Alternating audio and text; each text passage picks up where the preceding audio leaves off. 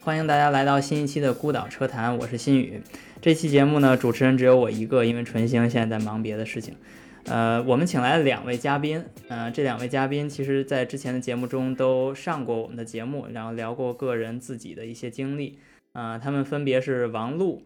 王璐你好。哎，你好，新宇。嗯，还有肖兆飞，肖兆飞你好。你好，新宇。呃，王璐跟肖兆飞呢，呃，是我的两个非常有趣的嘉宾，他们分别是在车身方面，嗯，跟这个材料方面，嗯，都有一定的研究，嗯，然后其中王璐呢是一直在做车身方面的设计的工作，嗯，所以这件事儿呢，我们主题聊的是特斯拉的这个压铸的技术的使用，嗯，其实跟它这方面是完全相关的，从从结构上是完全跟它相关的。然后另一方面呢，是它采用压铸的这个工艺呢，其实是一种金属加工的工艺。然后这个工艺呢，在呃肖兄那边呢，其实之前也曾经接触过。所以呢，从这个呃金属加工的工艺方面呢，呃肖兄这边也是有一定呃见解的。所以这次我们从车身和金属加工这两个角度呢，嗯，各请了一位专家，呃，我们来一起嗯去看一看能不能碰撞出一些。思想上的火花，然后去呃探讨一下关于特斯拉这个新的技术的使用，呃，是一个非常好的尝试，还是其实呃没有什么大不了的，嗯，只是一种宣传上的手段。OK，所以我来先给大家介绍一下背景吧。呃，我们对这个压铸技术呢，可能不是特别的了解，而且它讲的压铸的那个部分的部件呢，我们可能也不是很熟悉，所以我这里要先引述一下。我看到的新闻关于这个的介绍，在去年六月份的时候，我现在看到一个六月五号的一个新闻，嗯，这是一个英文新闻，然后它这个网站的名字呢叫 Teslarati，嗯，这个网站估计是跟特斯拉的所有的这些新闻和一些技术相关的一个呃网站了，它并不是呃电动车网站或者这种汽车网站，它专门关注的就是特斯拉本身。然后它这里边有一个呃作者叫 Simon Alvarez，然后他介绍了一个呃特斯拉的 CEO Elon Musk 在接受一个叫 Third Row Podcast 的采访的时候，啊介绍了他们在呃 Model Y 的生产中将要采用一种新的后车身呃下车体的一个单片的单件的呃铸造工艺，呃这个。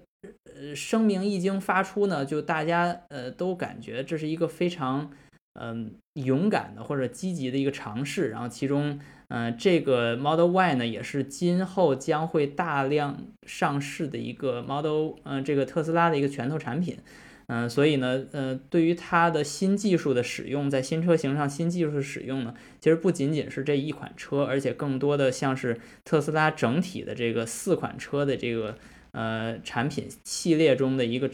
巨大的一个技术突破，所以很多人会觉得这是一个非常勇敢的技术尝试。然后它其中说到的，呃，这个技术的名字呢叫 HPDC，叫 High Pressure Die Casting，或者叫 High Pressure Die Cast，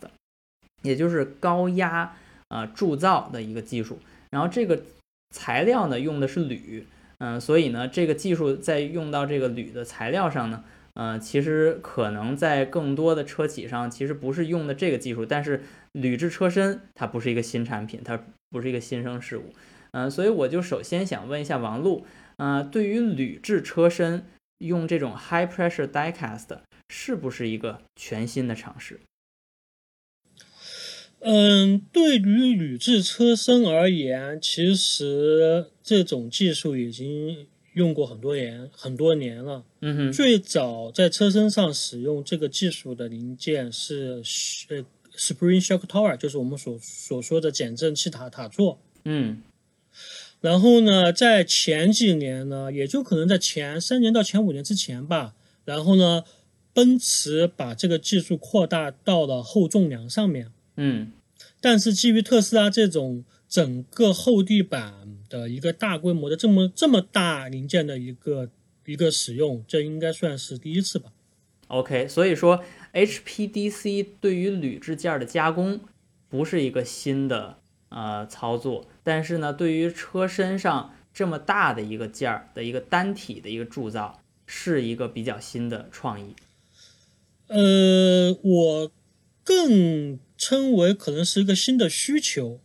因为做这么大的零件，我们先抛抛开它生产过后的一些质量管控而言，嗯。仅仅是造这么大的零件而言的话，呃，最大的瓶颈是没有这么大的压机，因为它是个流动的，因为它整个生产过程当中，这个可能等一下那个肖兄会会介绍掉，就是说、我先我先抛砖引玉一下，就是说它就是雨它就是雨液，然后呢灌注到了灌注到通过压力灌注到了那个模具里面，嗯。然后它要极快的灌注到模具里面，嗯。然后同时呢，在模具的上沿会不停的抽气，然后呢，就尽量的减少在雨液进入模具当中造成一个涡流，形成一些我们不可避免的一些不能接受的缺陷嘛。它就是这种一种很简单的一种工艺，可以这么理解。，OK，然后呢，所以说你的零件大了，那么也就意味着你的锁模力就大，你的锁模力就大了，就意味着你的压机要大。嗯其实我认为在车身这个行业里面的话呢，像做这么大零件的话呢，到六千吨到七千吨的压机，确确实实是之前是没有过的。OK，那所以我们了解了它很常见，但同时它的压机需要的比较大，这件事儿又不是那么常见。OK，那从呃你的角度，我感觉你好像并不是那么的像那些特斯拉爱好者那样那么的惊讶，或者甚至有一种被鼓舞的一种感觉，更多的是有一种冷眼旁观的感觉，是不是？你觉得它有什么问题？呃，首先而言的话，在没有规模效应的情况下，嗯我不认为这种工艺所造就的零件可以大规模的去说做到一个呃 cost reduction。怎么说呢？就是说一个成本的降低。OK，那所以对于我们工程师来说，无非就是两两个最重要的目标，一个是提升性能，一个是降低成本，对吧？所以对你的意思是在这件事儿上，本身它的目标应该是降低成本，但是呢，它有可能因为规模不够大，所以其实投入这么大的压机的情况下，有可能还达不到降低成本的目的，这是你的猜测。对，因为当他们去进行对比的时候，他们只说了有两百多个零件，我们姑且认为是两百多个零件。其实，在目前他们生产那个零件，它没有两百多个零件，我们姑且认为两百多个零件、嗯。变成一个零件。过程当中，他们会看到之后，在焊装车间，他们可能会呃取消多少多少个焊接的机器人，缩短焊焊装车间的一些。呃，节拍生产，甚至说我可以不要焊装车间，我们可以把嗯。焊装车间做的特别小，那么，但是转瞬而言，对于这这个 HPDC 的工艺而言的话，它并不只是是很简单的是把铝锭溶解之后倒入模具成型的一个过程，它后面还会有一些热处理，包括你的车身上必不可少需要很多安装孔，嗯安装孔是没有办法做到出来的。嗯，那么你需要机加，机加的时间如何去去计算？热处理的时间如何去计算？你的每个零件需要经过检测 X 光检测的时间如何去计算？那么成品率的时间如何去计算？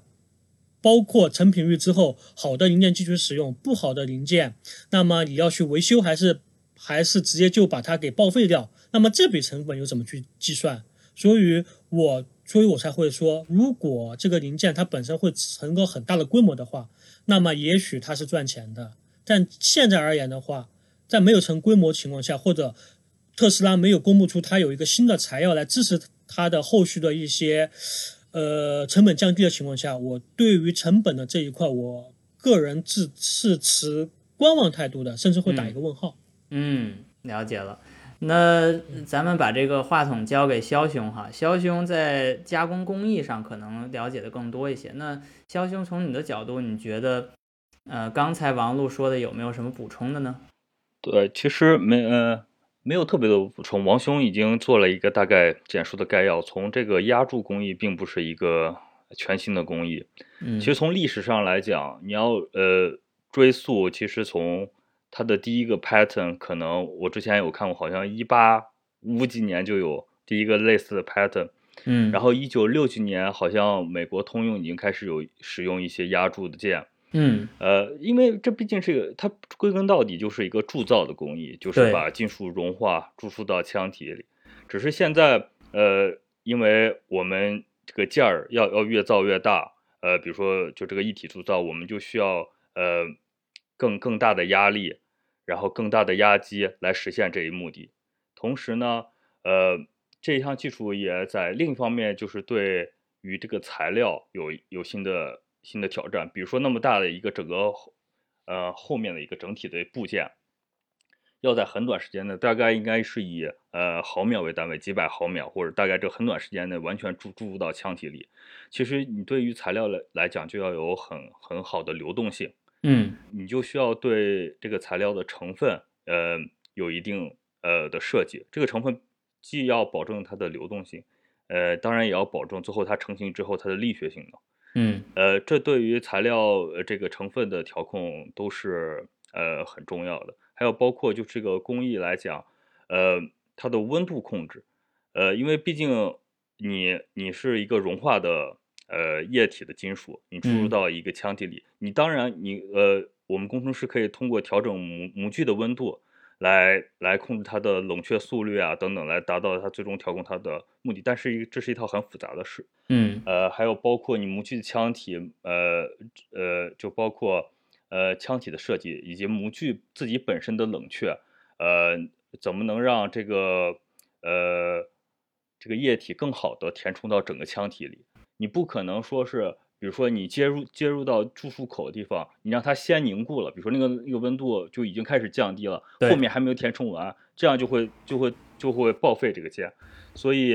呃，我我只能说，就是这个这个技术并不是一个全新的技术，但是。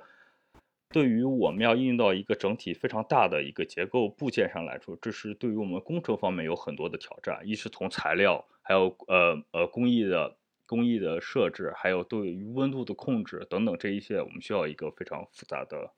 呃底赞来达到最终的目的。好啊，那我感觉这个呃从两个方面我们都已经聊得比较透彻了。就是一方面我们知道它是一个比较常见的技术，在历史上也存在过很长时间。嗯，但是它需要非常多的呃相关的研发上的一些补充，嗯，才能让它实现这些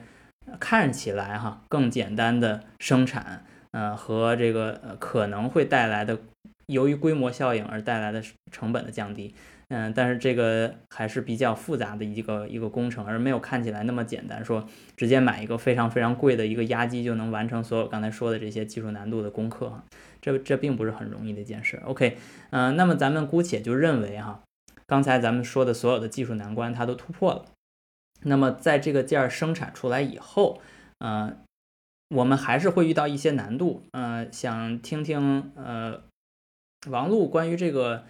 呃坏件检测相关的一些问题。这个刚才你你其实也提到了一下。嗯嗯，就如刚刚那个肖兄所言的。这个铝件，呃，高压铸铝的件的话，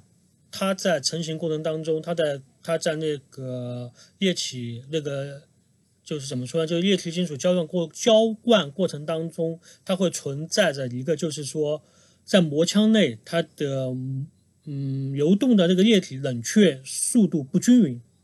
嗯的一个问题，嗯，这个问题就会带来一些它的固有的缺陷，包括在膜腔里面的空气。为什么会为什么会对于一些结构件，我们会采用高压铸铝而不用传统的重力铸铝的原因，也就是说，尽量的规避掉空气在磨腔内导致的一些呃空洞、气泡的一些缺陷问题，包括你的浇筑不均，呃，或者是就应该叫做浇筑不能叫不均，叫浇筑不足嘛，这些问题。那么对于这些问题的话呢，一般的正常的一些检测的方法是：第一，目视，先看目视的模那个零件的表面是否有那个产品缺陷，比如说有开裂呀，一些这些东西，或者是说在胶口的末端一已经填不均了，就是说那个零件都不成型了，嗯，那这是肯定是不能要的。那么先做了一些表面的一些人工检测完之后呢，那么接下来的要对它内部检测进行一些关注，那么就会采用的传统的采用的是 X 光，嗯，就是用 X 光的照片，就好照人体一样的话，拍照，拍完照之后呢，它能把一些气体、一些零件的气体气孔找出来，是，那么对于这些气孔而言的话呢，国标会有一些要求，比如说在某些区域的话呢，也可以出现一个气孔，气孔小于多少多少毫毫毫米啊，这东西，或者说有些区域也不能拥有拥有气孔。嗯，那这些东西呢，就这个零件就直接报废掉了。是，而且这种缺陷随着零件越来越大，它的缺陷会越来越多，越来越容易发现。这也就是为什么对最早的而言的话，大家用一些重力浇筑来做一些小的零件，然后做一个大型零件的话，也不得不采用一些真空的高压处理的浇浇这个浇筑来进行，因为零件的要求会带来与工艺的一些提升。嗯，是，那那听上去就是不仅是坏件率会提升，而且检测难度会随着这个件儿的尺寸的变大而变难。呃，甚至来源于是说，甚至可以是说，对于质量的要求，嗯，这个可以对于这么大的零件，应该说是要从零做起的。这你说的从零做起的意思是你的质检体系要从零做起，还是质检手段要重新我认为是质检的体系和手段都要重新的去思考，因为我们来做一个很简单的一个比方，OK，我们以减震塔做这个零件而言，因为减震塔座其实跟这个零件比起来，其实不算个大零件。小很多，嗯那么，对对，那么如果我们是说有缺陷，我们就报废掉。那么正常的一对减震打座大概也就三百块钱，嗯，你报废掉就报废掉了。对有，的时候这是必须要报废掉的，这个东西会摊到你的整个成本。也就打个比方，就是说你有一百套零件，加上三百块钱，可能就个二十百千三万块钱。嗯那么一是百分之九十的成品率，那就等于是你三万块钱除以九十，那就是单件的零钱多少钱就出来了，嗯，可以这么计算。对主机厂是买单的。对，它就是相当于把你的这个坏件儿也算在好件儿里边儿的成本一部分，对，对吧？嗯，因为百分之九十，打个比方，百分之九十的成品率就是行业的一个标准。我们我只是举例，我不确定是不是百分之九十。嗯，它可能那么能在在不同的件儿上，它的这个成品率的比例也是不一样的，对吧？因为它的生产对难度和这个坏件率的比例，对。所以你现在在说的是，当我们承认有一个已经既有的一个产品的这个坏件率的时候，我们大概计算产品的这个坏件率就可以直接算进去，因为我们有一个既有的一个一个数字在那儿，这样我们对于这个成本我们分摊也比较好算出来，对吧？对，嗯然后对于这个硬件而言的话，嗯，我不敢说它的成品率是多少，嗯那么我也不敢说它的检测的要求或者标准要和减震塔座是一样的，因为它们两个体大小是不一样的。那要求如果完全一样的话，那有可能这个零件很容易，可能最多百分之三十到百分之四十的成品率。对，再加上这个零件很，对，很贵很贵，可能三千块钱到四千块钱才一副。对，那你算一算，平台到一台车的话，它的这个单件的成本会变成多贵？是，就是说，一方面它的单件儿的价格很贵，所以即使完全一样的故障率，就是这个废品率，那它也会承担更高的呃这个成本。对但是另一方面，它因为它尺寸太大了，所以它的废品率可能会比刚才说的那个塔顶的那个东西还要更多一些。高，对对，所以就对与其是与其是百分之十乘以乘以那个三百块，对吧？它现在变成了比如百分之四十，然后乘以三千块，对吧？那那这时候一下子它的那个呃付出的代价跟收到的收益就完全又就不是看起来这么简单了，是不是？对，你再假想一下，现在正常正常的一套白车身，嗯铝制白车身，它它大概的一个零件就 material cost 大概也就两万多块钱左右。嗯，你想这个零件，如果按照我们刚刚计算成品率，那可能这个一个零件都一万多对，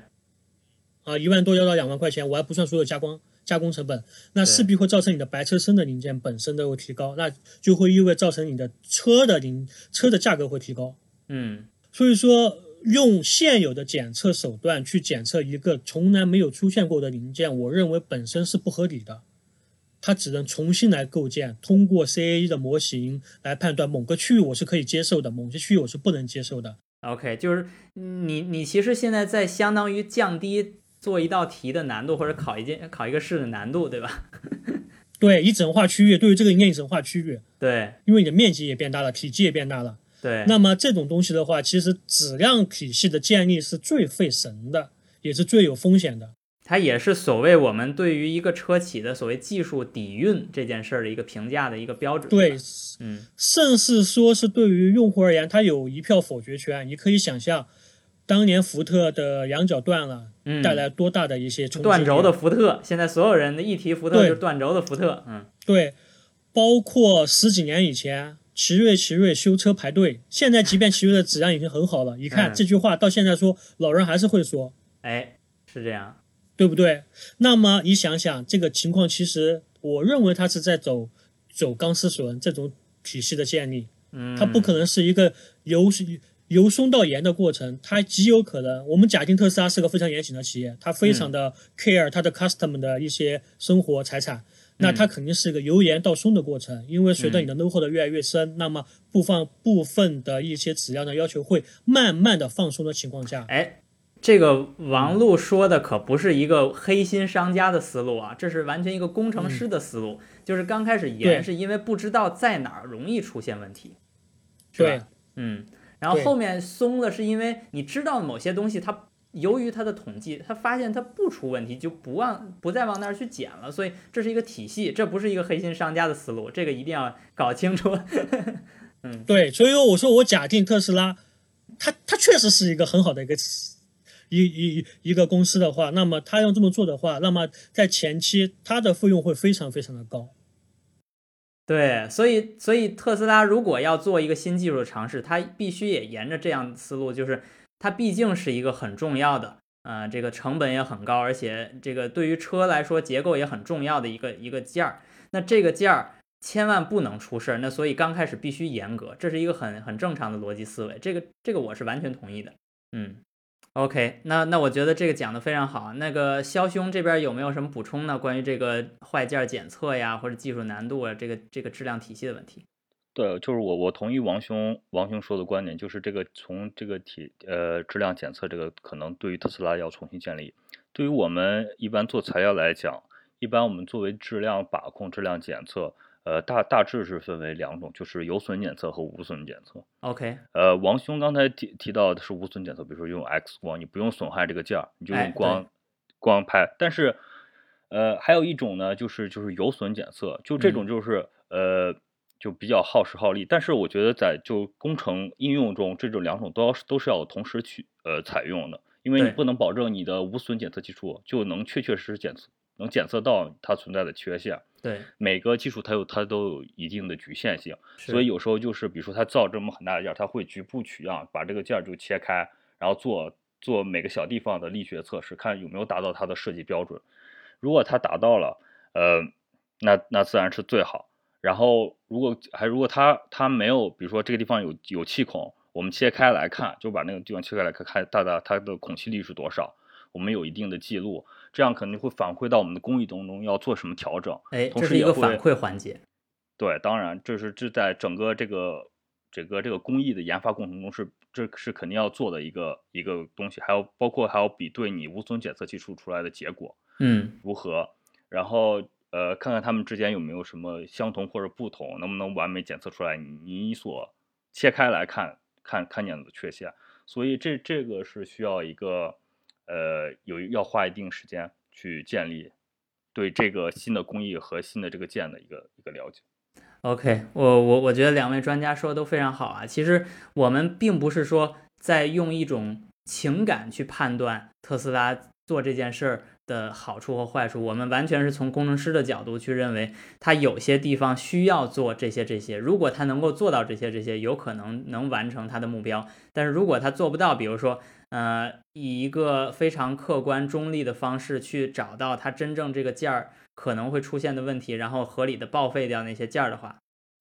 啊、那其实会带来呃可能超过它能够节省成本的问题和代价，对吧？这这现在我们已经非常明确了。那好，那咱们就说，如果他刚才说的这些都能做到，对吧？咱们就单独去讨论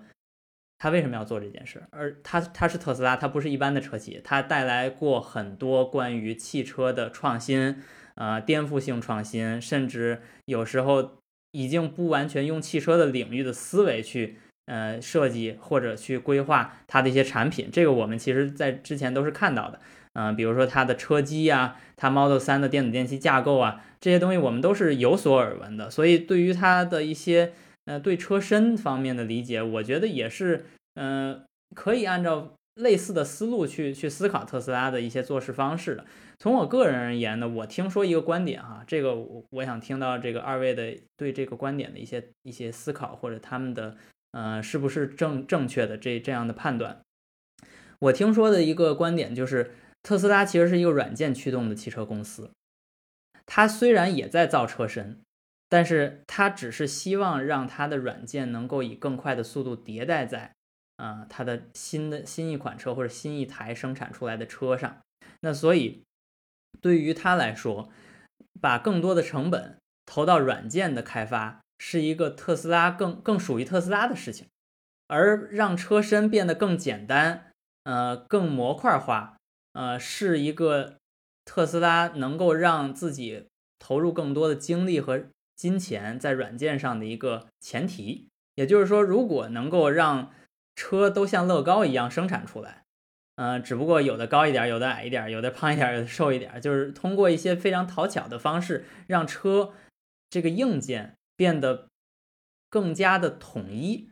反而让软件变得更加的灵活。嗯，这更像特斯拉，然后这也是特斯拉未来走的一个方向。王璐，你觉得这个观点正确吗？或者你觉得在在这个模块化生产它的这个后边的这个地板这件事儿上，是不是可以应用这个思路来分析特斯拉？嗯，我觉得刚刚你那个罗兄说的那个话，其实其实并不仅仅是特斯拉的野心，嗯，是所有的车企的野心。我们现在可以闭上眼睛想一想，从从以以苹果手机做例，可能做的一个不是那么恰当恰当的例子，但是可能会有一些些引起大家的一些思考的东西，就是说，我们闭上眼睛想一想，苹果从它的第一款 iPhone 到现在 iPhone 十二。从它的整个一个的造型有很大的变化吗？没有，除了屏幕的大小以外，嗯，没有。那么我们其实听到很多果粉会吐槽，今年的苹果的长相没有什么变化。那它其实是它的处理器有变化，是它的这个这个软件有变化，iOS 有变化，什么什么那个有变化。那是为什么它会摒弃它的一些外形的东西，去提高它的软件的东西？是因为，如果你要开发一款好的外形，可能要花的时间比你开发一个好的一个 iOS 的一个迭代时间更长，而且它代价更大，它有它有根本的制造上的一些变化，对不对？对。那么，其实把这个理论套到了汽车行业而言的话，汽车行业现在拼的是什么？我个人理解拼的是什么？我们不要提什么传统。不要提什么新能源，我们就把它放到一个大蛋糕里面去拼，拼的是什么？拼的是产品力。谁能够在细分市场取得领先，谁就会是以后汽车界的霸主。现在的 BBA，嗯，那么对于特斯拉而言，或者说对于现在所有汽车而言，我们再把它拆分开，开分成软件、硬件。我们把电池也放在硬件，或者把电池也拆分开，软件、硬件和电池以外，这三个模块或者是四个模块里面，但硬件一定要处于一个模块。嗯，要以你照它的物理的特性而言，硬件绝对是开发周期最长、验证周期最长且最费钱的一块儿。哎，这个其实我们三位其实都在不同的领域做着这样的工作，对吧？就比如说王璐本身是那个最硬件的部分，就是车身车身的设计开发，对它的周期，其实王璐王璐的这个工作经历基本就已经体现了，它一个生生命周期在一个单位里面经过时间，能跟几个车型的更新更新相关的，其实这个是非常有限的。然后我这边呢，就相对周期会短一些。我我之前开发 ESP 大概是一年为周期，或者两年为周期，大概是这么一个周期。对。然后那个呃，肖兄那边是做这个，就是博士研究关于这个特嗯这个碳纤维生产的一些一些这个周期。嗯，你那边周期可能是比那个车身制造要更长吗？对，我我觉得十年都没有更新过。呃，是这样，因为可能也属于我 我这个团队大部分是在。学校这个环境，因为大部分属于技术的预研阶段，对这个时间，我要看到的比二位可能在公司里，呃，看到的技术更为早期，嗯，所以我们要经过很长时间作为呃实验室的预先研究，然后试可能小规模试生产，然后再到到呃汽车这可能用的就是大批量生产的技术。基本上我们呃我们一般用的是需要用 TRL，就是应该是叫 Technology Readiness Level，嗯来评定这个技术的成熟度。嗯这个好像应该是以前是 NASA 定的，就从一到九。大学大大大部分大学做的技术呢，大概就是一到三，就是属于实验室阶段。嗯，然后有一些可能研发中心或者呃就制造中心，他们做的可能是呃三到六，就预嗯生产。要是你实验室生产出来这个研发的这个新技术，呃，让它能稳步开始进行小批量的生产。嗯，然后在这部分技术成熟之后，再可以引在下一步就是六到九，就是到公司进行进一步的开发时，让它达到大大批量生产，然后包括质量也稳定，达到这样的一个目的，是这样的一个。所以我一般都处在比较前期阶段，所以我看到的周期 会更长。对，是这样的。所以现在我们在讨论的就是特斯拉进入的这个阶段，其实是一个应该属于大批量生产这个阶段，所以它的更新迭代周期应该是，就对于它的产品来说，如果呃，我发现哈，好像特斯拉自己的用户也经常会提这件事儿，就是你看我买了一辆特斯拉，可能是二零一二年的，但是因为这辆车一直在更新，所以我一直在发现这辆车给我带来新的产品的特色。或者新的一些软件的应用，那这件事儿我发现是对特斯拉的用户尤其是尤其有魅力的一一件事儿。就是这这其实刚开始我用 iPhone 手机的时候也发现了这个特点，就是我并不多花一分钱，但是我发现我多了一些功能，我我自己是很开心的哈。但是特斯拉确实把这件这个思维，这个互联网思维引入到了汽车领域，也就是说，回到刚才我说的这个主题啊。特斯拉将自己车身变成一个模块化的产品，啊，就车头、车中间这个电池的这个架构，然后还有车尾，这这么三块连在一起，它好像就真的把这个车变成一个乐高玩具了，它就真的把这个呃能够迭代的东西简化成软件了，对吧？就可以通过 OTA 去去去进化它的软件，而不是把这些呃功功能或者这些。呃呃，努力啊，去花在更复杂，然后周期更长的这些硬件开发上。呃，所以我觉得确实刚才我说的这个观点哈，从二位的这个呃对于产品周期、开发周期的这个呃理解上来说，也是符合呃刚才说的这个逻辑的。呃，而且我知道，呃，电动车其实带来的不仅仅是一个能源来源的一个变化，呃，而且呃更多的是一种就是。对于车的理解变化，比如说我给举一个例子哈，呃，我的我参与过的 ESP 的项目和 ADAS 的项目有电动车也有燃油车，然后我发现一个很有意思的特点，就是曾经非常非常凤毛麟角的所谓四驱车，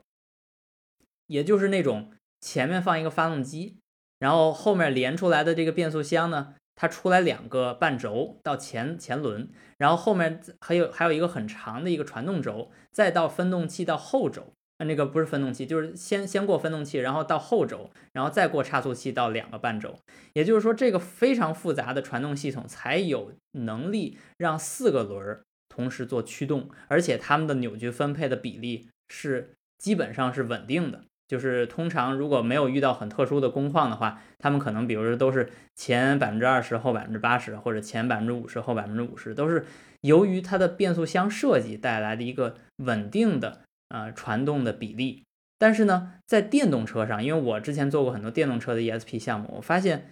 就是把两个电机分别放在前轴跟后轴就可以了。然后这时候你就会发现路上出现了一堆包括未来这种汽车的四驱车。但是他们并没有中间那个传动轴，那这是一个很有意思的现象，就是明明四驱车在原来是一个很高端，就比如奥迪 Quattro 这个大家都听说过奥迪 Quattro，它一直在强调它技术领先性，是因为它有了非常特殊的那些分动器的设计啊，或者它的那些车身布置，比如说它为了弄那个四驱系统，它非要把那个呃很短的但是很扁的那个发动机放在很前很前，所以有的人会说奥迪很推头嘛，那因为它把很很那个很大的一个件儿直接放在前轴前面，很很很难受的一个一个布置。然后相对来说，宝马的那个后驱车它就非常方便，它可以把那个发动机放在稍微前轴就没过前轴一点的那个位置，能让这个配重更合理，怎样怎样。但是现在电机反而把这这些事儿都简化了，中间那个电池，如果你看到那个特斯拉的那个那个呃车身结构的那个那个照片的话，你会发现，首先它没有传动轴这个包袱，然后其次它把中间的那个电池设计成一个叫 structural battery，就成立的电池，这个电池就变成车身的一部分了，就有点像呃现代飞机的机翼，其实是机翼形状的油箱。它把油箱跟机翼设计在一起了，它最后那个机翼本身就是一个大油箱，只不过它的形状外形是机翼的形状。它现在那个电池包那个 pack，它其实是一个车身件儿的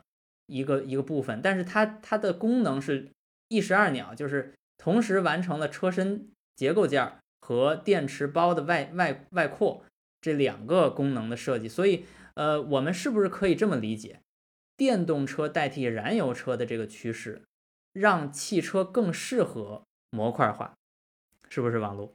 嗯，是的，因为电动车本身的一些动力来源和燃油车是不一样的，那么它就可以注定是把某些东西做得很简单。我举一个简单的例子，我们把电动车和燃油车拆开之后，我们会发现电动车的底盘的地板的部分会非常的简单。它就像大平原一样的，是的。但是燃油车会做的做的像个几字形一样的，如果纵切面的话，那么因为它下面要过很多东西，嗯，就如你刚刚说的，对，几字形就是中间至少得有一个排气管，然后四驱车还会有一个排气管，对，嗯，对，还有一个差速锁，哎，对，你做这些东西，车身必须要做让步，必须要给你一些空间让你装进去，那么就注定的是。对于不同的车身，呃，对于不同的底盘配置，我们要用不同的车身。嗯，这本身就是个不模块化的东西。这也就是我们平时说的那个油改电的车，它总会做的不如纯电车那么简洁，那么自然，对吧？纯粹，对对，纯粹，对，就是你就会觉得有奇奇怪怪的，因为这就是嫁接的东西嘛。那所以从这个角度讲，王璐，你觉得特斯拉这一步走的对不对？我觉得他很勇敢的迈出了一步，对，很勇敢。这里边就包括有可能他会承担吃螃蟹人第一个吃螃蟹人的代价，就是他有可能会带来很多的废品率，有可能他需要废废掉很多件儿。但是他勇敢走出了这一步，因为他向电动车的模块化更近了一步，是不是？呃，我觉得这更符合马斯克的个人的一些性格和魅力。狭路相逢勇者胜，对，但是我看到的反而是特斯拉只是第一个，而不是唯一那个。因为如果按照这个理论来说的话，如果我们今后都要生产电动车，然后电动车都需要模块化，那其实大众、丰田、通用，对吧？所有的车企其实殊途同归，我们最后都要往这个方向发展。而特斯拉是第一个做这件事儿的人。或者说做的最快的，或者过最最阶段上最最靠前的那个人，第一个做这件事的人，哪怕他早三个月，他就有可能制定一个行业的规范。OK，那其实听上去这还是一个非常重要的一一步。当然，因为特斯拉其实我们看到的只是它的压铸，它其实要把压铸 in house，这个是一个和燃油车完全不一样的一个策略。嗯，当他把它放在他自己工厂去做的时候，那么就注定会意味着他会自己把他的所有的东西放在他自己去做，也就有可能会变成，当他用经历过这些事情之后，当他把这些东西完善之后的话，第二个进来的人要重复他的前面的一个事情，要承担同样的风险，但是你得不到吃螃蟹的那个好处，这就是博弈嘛。是，那其实从这个角度讲。我们还是可以说这件事儿，这个呃压铸技术在用到这个厚地板的这件事儿上，它做了一些所谓 disruptive 呃 innovation 或者叫颠覆性创新。我觉得不能叫创新，算实用新型吧，但是很颠覆，很颠覆。OK，那所以其实我觉得这也符合我们这个节目的一个特征哈，就是我们并不会去站一个很情绪化的立场，我们并不没有。想法去跟任何人去耍嘴皮子，去说某些东西我们挺它是因为它是特斯拉，某些东西贬它我们是因为它是特斯拉，没有，呃，我们看到的是纯粹的工程师视角下的一些很客观的判断。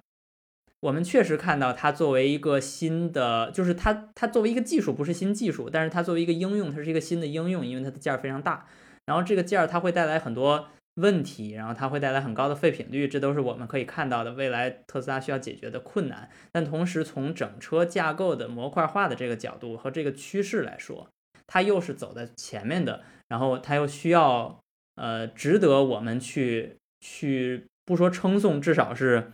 至少是从正面意义上去理解的一个一个创新，而且我我我从我这方面来讲，我觉得特斯拉也做的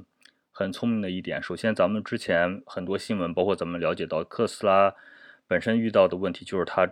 它的工厂的产出率就很低，它需要花很多时间组装什么乱七八糟。它现在只用了一个呃这种新的技术的应用。呃，来解决它所固有的问题，同时也能带来它本身整个平台化、模块化的呃提升。我觉得它就是在这方面是做的非常好。所以其实也，他这么做其实也非常适合特斯拉自己作为一个小批量但工艺非常周全，就是麻雀虽小五脏俱全的一个小小批量产品的一个一个定位。